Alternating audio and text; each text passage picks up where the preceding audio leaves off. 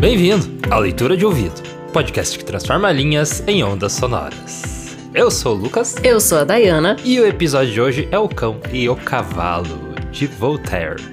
O filósofo iluminista que deu asas à imaginação e construiu sua vida pela liberdade do pensamento. Isso aí, e hoje a gente traz um capítulo do, do livro dele, que é o Zadig, Zadig, né? Que é uma novela filosófica. Isso, mas esse capítulo parece um conto, né? Ele tem um começo, meio e fim ali. Detetivesco ainda. É, ele influenciou, dá pra dizer que influenciou Arthur Conan Doyle. Né? Acho que sim. Boa leitura. O Cão e o Cavalo, de Voltaire. Tradução de Mário Quintana.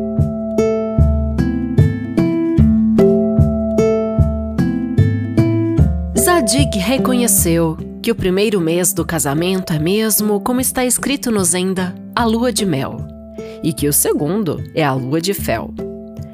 Viu-se dentro em pouco obrigado a repudiar a Zora, que se tornara dificílima de trato, e buscou refúgio no estudo da natureza. Ninguém pode ser mais feliz, dizia ele, do que um filósofo que lê nesse grande livro colocado por Deus ante nossos olhos.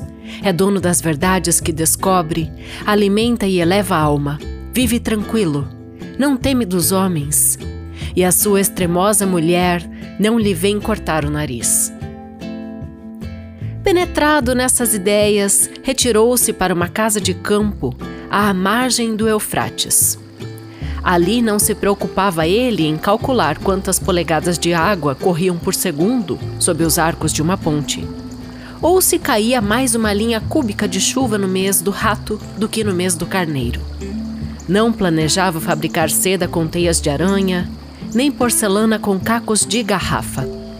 Mas dedicou-se principalmente ao estudo dos animais e das plantas adquirindo em breve uma agudeza que lhe desvendava mil diferenças onde os outros não viam mais que uniformidade.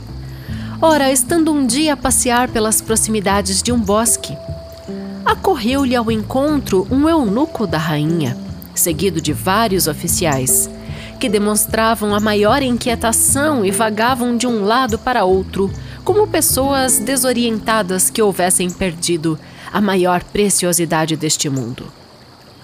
Jovem, disse-lhe o primeiro eunuco, não viste o cão da rainha? É uma cadela e não um cão, respondeu Zadig discretamente. Tens razão, tornou o primeiro eunuco. É caçadeira e, por sinal que muito pequena, acrescentou Zadig. Deu cria há pouco, manqueja da pata dianteira esquerda e tem orelhas muito compridas. Viste-a então? Perguntou o primeiro eunuco esbaforido. Não, respondeu Zadig. Nunca vi na minha vida, nem nunca soube se a rainha tinha ou não uma cadela. Ao mesmo tempo, por um comum capricho da sorte, sucedeu escapar-se das mãos de um palafreneiro o mais belo exemplar das cavalariças do rei, extraviando-se nos campos de Babilônia. O Monteiro Mor e todos os outros oficiais corriam à sua procura com mais inquietação do que o primeiro eunuco em busca da cadela. O Monteiro Mor dirigiu-se a Zadig e perguntou-lhe se acaso não vira o cavalo do rei. É, respondeu Zadig, o cavalo de melhor galope. Tem cinco pés de altura e os cascos pequenos. A cauda mede três pés e meio de comprimento o freio é de ouro de 23 quilates e as ferraduras de prata de 11 denários. Que direção tomou ele? Onde está? perguntou Monteiro Mor. Não ouvi, respondeu Zadig. Nem nunca ouvi falar nele. Monteiro Mor e o primeiro eunuco não tiveram mais dúvidas de que Zadig houvesse roubado o cavalo do rei e a cadela da rainha. Levaram-no perante a assembleia do grande Desterran que o condenou ao Knut e a passar o resto da vida na Sibéria. Mal se encerrara o julgamento, foram encontrados o cavalo e a cadela. Viram-se os juízes na dolorosa obrigação de reformar sua sentença, mas condenaram Zadig a desembolsar 400 onças de ouro por haver dito que não vira o que tinha visto. Primeiro, foi preciso pagar a multa. Depois, concederam-lhe licença para se defender perante o conselho do grande Desterham. Zadig falou nos seguintes termos: Estrelas da justiça, abismos de ciência, espelhos da verdade. Ó vós que tendes o peso do chumbo, a dureza do ferro, o fulgor do diamante e tanta afinidade com o ouro. Já que me é dado falar perante esta augusta assembleia, juro-vis por Orosmade que jamais vi a respeitável cadela da rainha, nem o sagrado cavalo do rei dos reis. Eis o que me aconteceu. Passeava eu pelas cercanias do bosque onde vinha encontrar o venerável eunuco e o ilustríssimo Monteiro Mor, quando vi na areia as pegadas de um animal. Descobri facilmente que eram as de um cão pequeno. Sucos leves e longos impressos nos montículos de areia, por entre os traços das patas. Revelaram-me que se tratava de uma cadela cujas tetas estavam pendentes e que, portanto, não fazia muito que dera cria. Outras marcas em sentido diferente que sempre se mostravam no solo ao lado das patas dianteiras denotavam que o animal tinha orelhas muito compridas. E como notei que o chão era sempre menos amolgado por uma das patas do que pelas três outras, compreendi que a cadela de nossa augusta rainha manquejava um pouco, se assim me ouso exprimir. Quanto ao cavalo do rei dos reis, seja-vos cientificado que, passeando eu pelos caminhos do referido bosque, divisei marcas de ferraduras que se achavam todas a igual distância. Eis aqui, considerei, um cavalo que tem um galope perfeito. A poeira dos troncos num estreito caminho de sete pés de largura fora levemente removida à esquerda e à direita, a três pés e meio do centro da estrada.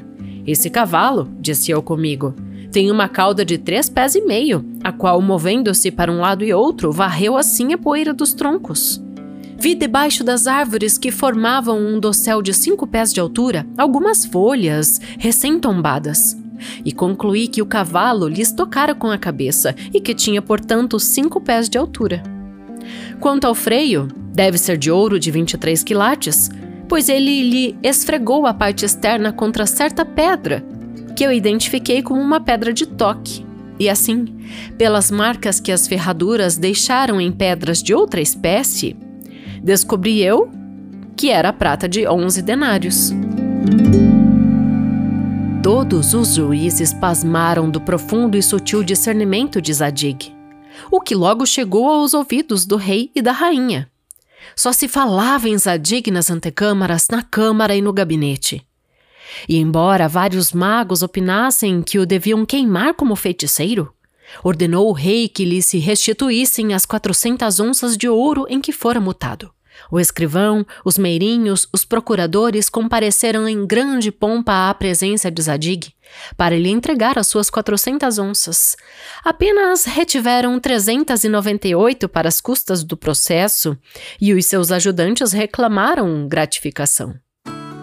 Zadig compreendeu como era às vezes perigoso ser demasiado sábio e jurou consigo que na próxima ocasião nada diria do que acaso houvesse testemunhado. Essa oportunidade não se fez esperar. Um prisioneiro do Estado que fugira passou pelas janelas de sua casa. Zadig, interrogado, nada respondeu, mas provaram-lhe que ele olhara pela janela. Foi mutado por esse crime em 500 onças de ouro e ele agradeceu a indulgência dos juízes, segundo o costume de Babilônia. Como é lamentável, meu Deus, dizia ele consigo, ir a gente passear num bosque por onde passaram a cadela da rainha e o cavalo do rei. Que perigoso chegar à janela e que difícil ser feliz nesta vida.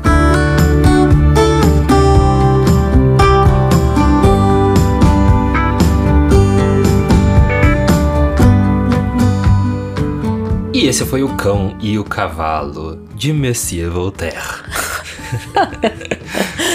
é faca vai, Lucas. É, francês tem que falar certo. Monsieur não, Voltaire. Não, Vo Voltaire.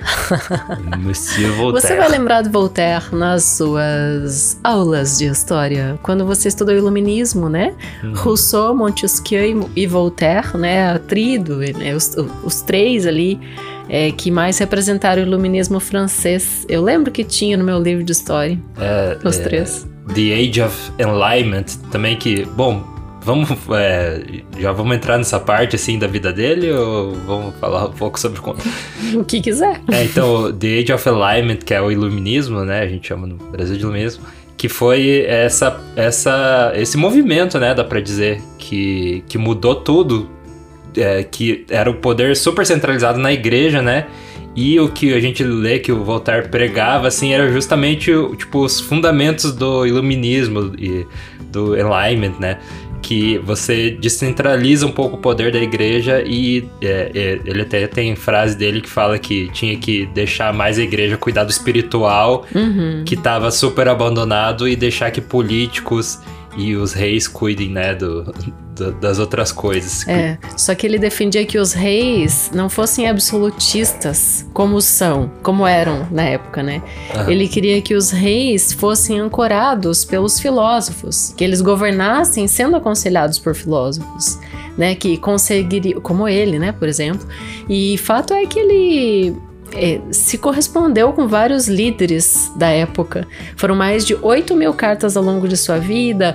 É, Catarina da Rússia, rei da Prússia, rei da Dinamarca, todo mundo se correspondia com Voltaire porque uhum. sabia que ele tinha formas de dar luzes mesmo, né, a, a, a, uma nova condição social, né, uhum. e ele deu muitos, muitos conselhos ao longo de sua vida, mas na França, que foi onde ele nasceu, né, nasceu em Paris, é, ele teve muitos embates políticos, né, justamente por confrontar esse absolutismo, né, o iluminismo, uma das coisas que ele se opõe, né, essa tirania dos reis, né? Se opõe ao absolutismo, aos preconceitos e ele é anticlérico, né? Uhum. Então, tipo, é, tudo é, que o clero... A, intolerância religiosa, né? Isso. Que era uma das grandes bandeiras. Porque pessoas eram executadas é, mesmo por, né, por, pelo que elas acreditavam e tal. É, o Voltaire combatia muito a tortura, né? Era muito comum você torturar as pessoas até a morte, né? Uhum. Torturar, condenar. Então, existia, assim, uma falta de humanidade muito grande. Uhum. E a própria vida dele, né? É, falando, então, desse episódio ali, ele era um jovem ali em 1717, nasceu em 21 de novembro de 1694, Portanto, ele, tá, ele nasceu no fim do século XVI, né, 17, e viveu o século XVIII. Nasceu no fim do século XVII e viveu no século XVIII. Ele morreu ali com bem velhinho já, tinha 83 para 84 anos, teve uma vida longeva mas foi cheio de altos e baixos. E um dos confrontos da vida dele foi com o rei Sol, uhum. chamado na França, que é o rei Luís XIV. O rei Luís XIV, para você ter uma ideia do absolutismo, é, Lucas, ele dizia Leitá semoá, ou seja, eu sou o Estado, uhum. eu sou as leis, eu sou o poder, né? Sim. Então ele ficou conhecido como Leitá Semoá, né? Porque ele era o absoluto de todos. Uhum. E ele uma vez escreveu uns versos e o, o rei Luís XIV ficou muito é, bravo com isso e prendeu o Voltaire na Bastilha. Né? A Bastilha, é, é, quem lembra da Revolução Era Francesa. Uma dungeon. é, a Revolução Francesa, um dos motes de guinada na Revolução foi a tomada da Bastilha, né? O povo invade a Bastilha e toma a Bastilha. O que, que é a Bastilha? É o símbolo do poder, poder do rei. É um lugar onde o rei manda qualquer pessoa leitor de ouvido, que ele não gostou da cara, né? e naquele momento ele mandou voltar para lá, é, né? ele falava bastante, né? O Voltaire tinha a língua solta e, e, e era bem é, outspoken, eu tô falando inglês hoje. Era bem é, falava, né? Tudo que ele tudo que ele acreditava assim não, não segurava. Então, uhum. muito do que fez ele para Bastilha, né, e sofrer tanto foi por causa da língua dele. É, porque ele de fato defende a liberdade de expressão, né? E ele, uhum. inclusive, tem uma frase dele, tem uma lista de frases até que eu listei ali para você, mas tem uma frase dele que fala que o homem tem. Todo homem tem direito de acreditar naquilo que ele não crê. Ou seja, ah, você não acredita nisso? Então tudo bem, você tem o direito de não acreditar. Uhum. Sabe? É. Então, tipo, é uma liberdade nessa instância até. Assim, é, né? e isso do, é, do iluminismo, né? Você defende a liberdade do indivíduo, né? Então você tinha liberdade antes como aquela coisa romântica e tal. Daí, não, é, é, o indivíduo que tem essa. que precisa ter essa liberdade, né? A pessoa comum ali.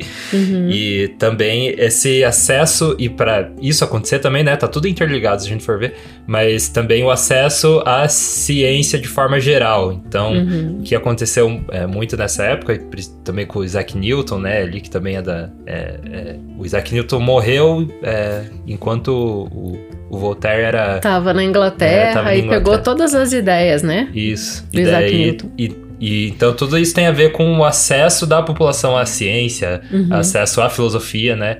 Então, que era algo que era proibido, né? Das, das muros do castelo para dentro só, para fora não tem. Uhum. Então, tudo isso tem a ver com o iluminismo. Vocês falou das, das frases dele ali, né? E, isso, e as frases, elas exemplificam muito da, das ideias que ele levava, né? Manda aí. Uma delas é: todos os homens são iguais. Não é o nascimento, mas sim a virtude que os diferencia. Uhum. Todo homem é culpado do bem que não fez. Hum, ou seja, você tem a obrigação de ser bom. Todas as grandezas do mundo não valem um bom amigo. É, ele tinha Leal, né? uma rede de amigos gigante, né? E ele ajudou muitas pessoas também uhum. é, que tinham essa. essa é, que né, eram torturadas, enfim, essas pessoas que. Perseguidas. É, essas pessoas perseguidas, ele também acolhia. Então era é, comum eles falarem que a pessoa ia até a casa dele, né? É, pra, pra ficar, pra três, ficar dias. três dias, ficava três meses. E e, enfim, ele ao longo da vida também se tornou um homem muito rico, assim, por outros motivos também, mas. É, Fale mais frases aí. aí. Vamos lá. É, o mais competente não discute, domina a sua ciência e cala-se. É, isso aí precisava ter mais gente que soubesse hoje em dia. o trabalho poupa-nos de, de três grandes males: tédio, vício e necessidade. Aí é. eu vou contar a historinha. Aquela mente é a oficina do diabo, é. do diabo, né? Não, e daí tem também. a historinha de como ele, da, da, própria vida dele, né? Que ele ficou órfão com sete anos, a idade que a, ele tinha quando a mãe dele morreu. E o pai dele, quando ele fala, pai, eu quero me tornar um homem das letras, uhum. o pai fala, mas essa é uma profissão de desonra, né? E não queria que ele se tornasse escritor. E o que o pai dele faz para incentivar ele a isso, além de falar, vai estudar direito, ele entra lá, no, começa a estudar e não gosta e não termina o curso, o pai deserda ele. Uhum. né? Então ele teve todo o um incentivo para não ser o homem que ele foi.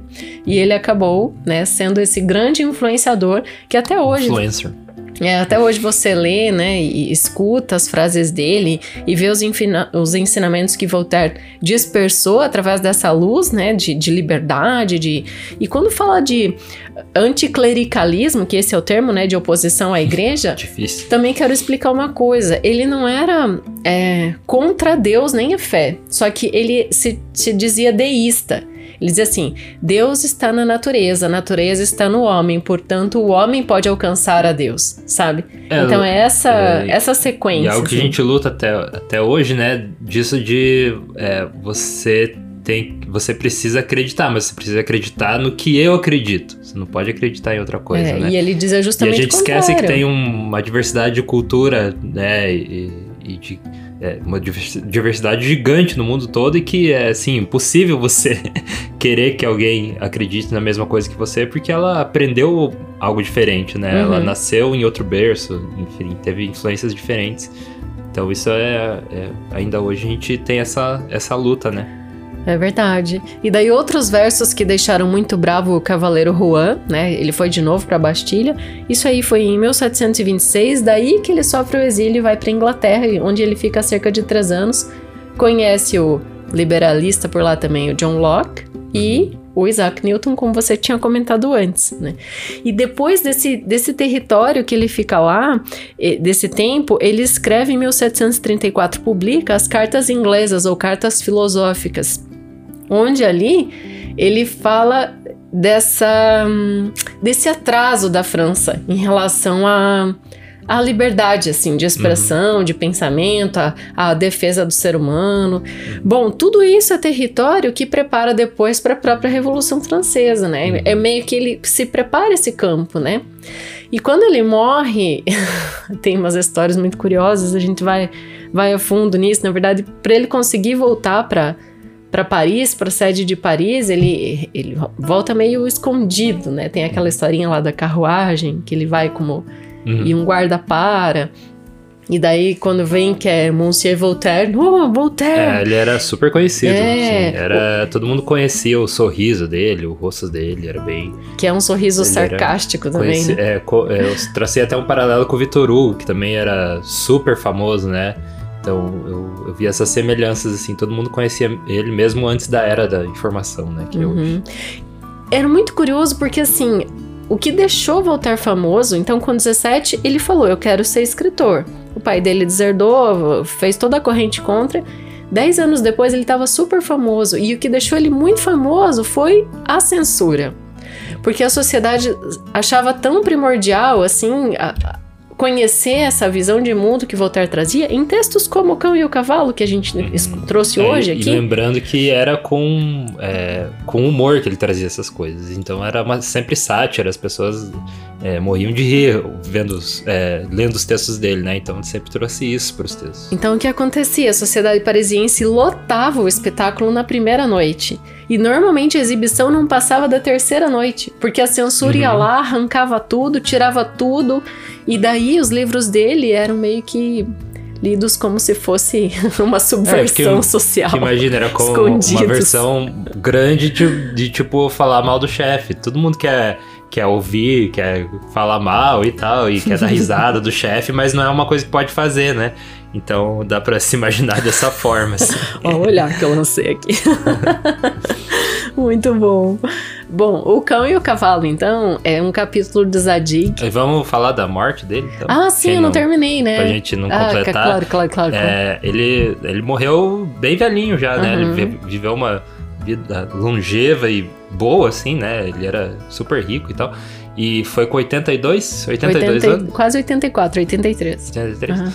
E daí tem a história de, de, de dele sair, né, com os amigos. Então, quando ele, ele morreu, para ele não ser é, enterrado em vala comum, porque tem que pensar assim também, ele era super famoso, mas ele é super famoso com o público geral, e a monarquia, o clérigo, enfim, odiava ele, né? Queria. Uhum.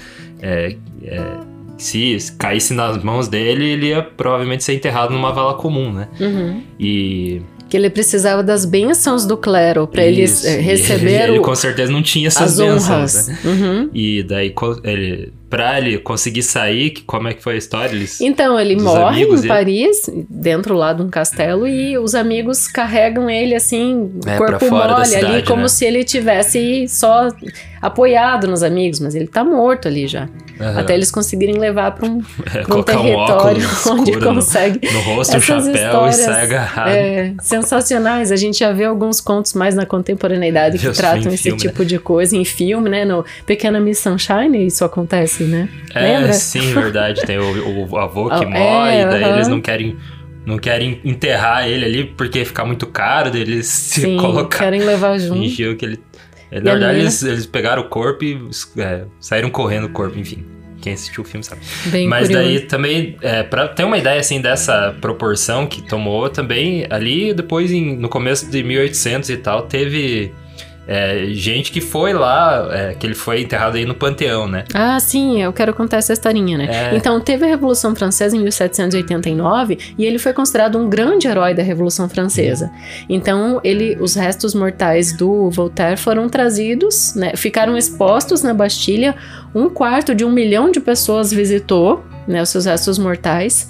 Depois, então, ele foi levado para o Panteão, que é onde tá os grandes heróis enormes, né, do É, e até franceses. ali teve fanáticos religiosos que tentaram pegar os restos mortais dele. Mas e... isso aconteceu. É, eles pega... Em é, 1814, pegaram... alguns anos depois. Pegaram os restos mortais dele e jogaram no buraco. Então, uhum. essa intolerância, anos depois, ainda continuou acontecendo, né? E ele foi, ele, né, por muitas pessoas, ele é encarado como essa figura, né difícil de engolir, mas que a gente é. vê toda a importância que ele teve.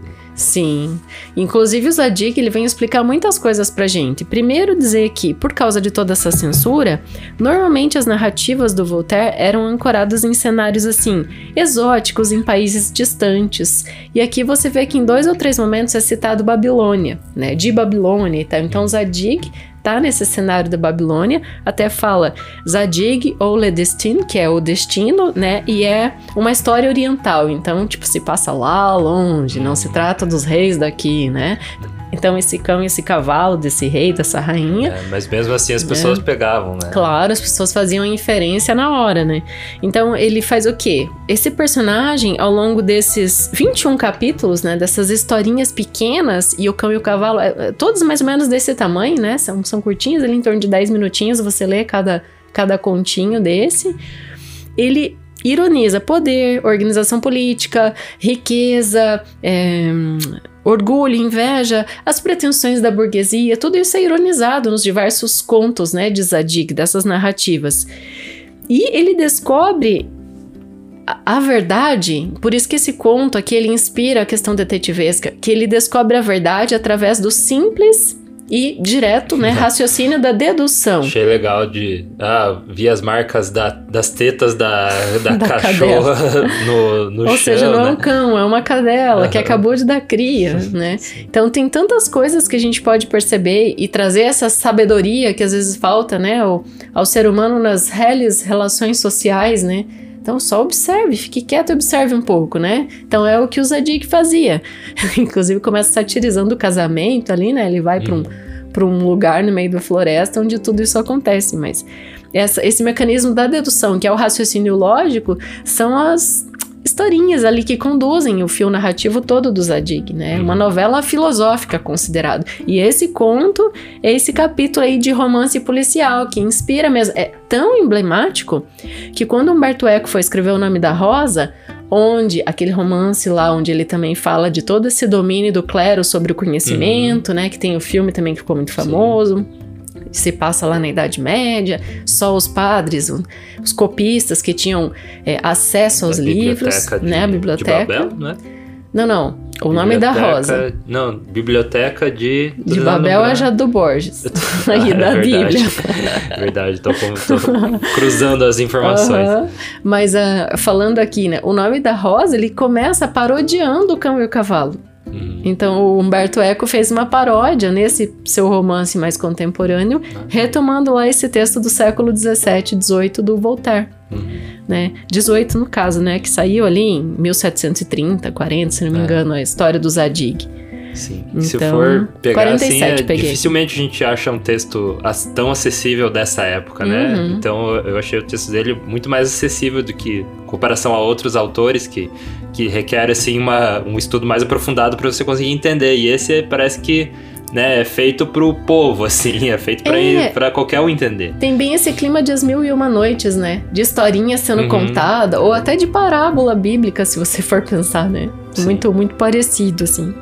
Bom, então Voltaire foi ensaísta, poeta, dramaturgo, romancista, filósofo, historiador. Deixou aqui 99 volumes de obras de teatro, poemas, novelas e essas mais de 8 mil cartas aí que eu citei para pessoas famosas, né? Que uhum. foram tão importantes na vida de tantos países. É. Então a história da França não existe sem Voltaire. Né? É, foi é, extremamente importante na mudança judicial, assim, ele, ele fez ser repensadas várias leis e mudou mesmo a constituição, né, do país. Pessoas que eram condenadas injustamente. E ele brinca com isso nesse texto, porque o Zadig é condenado, né, a 400 onças na primeira vez.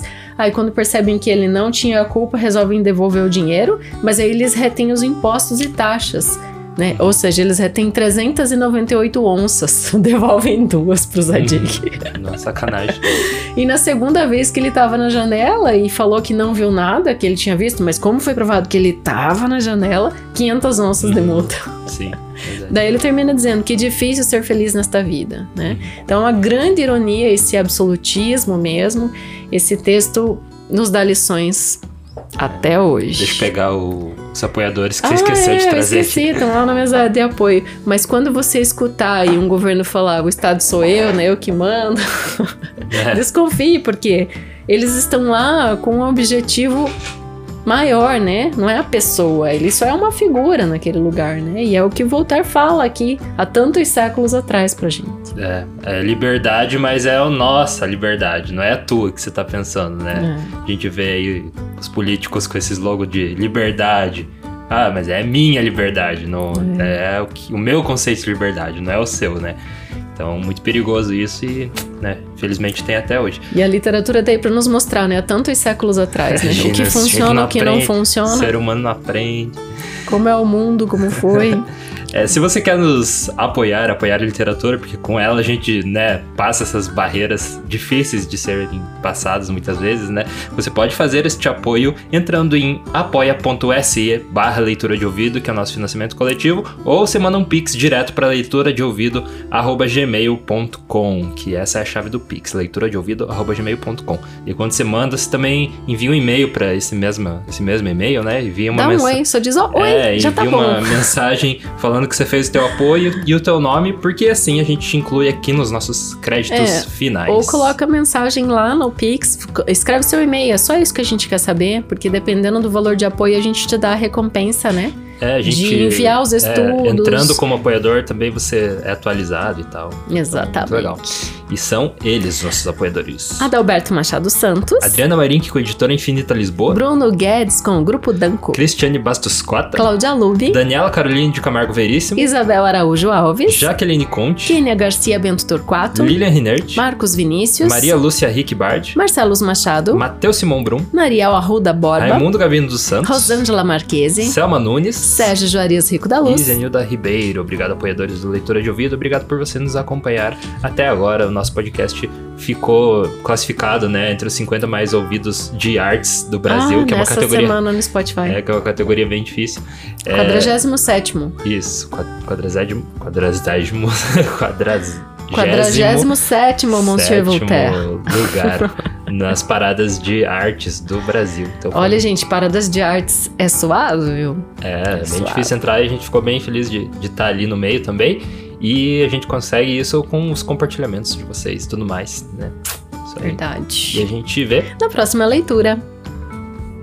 Direção e narração: Diana Pasquim. Edição, artes de capa e trilha sonora de abertura de Lucas Piaseschi. Produção Roca Studios. Avalie no Spotify e na Apple Podcasts. Siga para não perder os próximos episódios. Inscreva-se em youtube.com/barra leitura de ouvido. Siga no Instagram Leitura de Ouvido. Fale com a gente no leitura de ouvido@gmail.com. E a gente te vê na próxima leitura.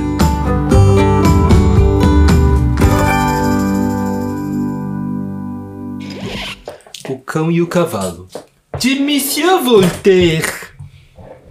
Quero ver você falar isso. Quero ver, tô esperando. De, Vol de Voltaire, né?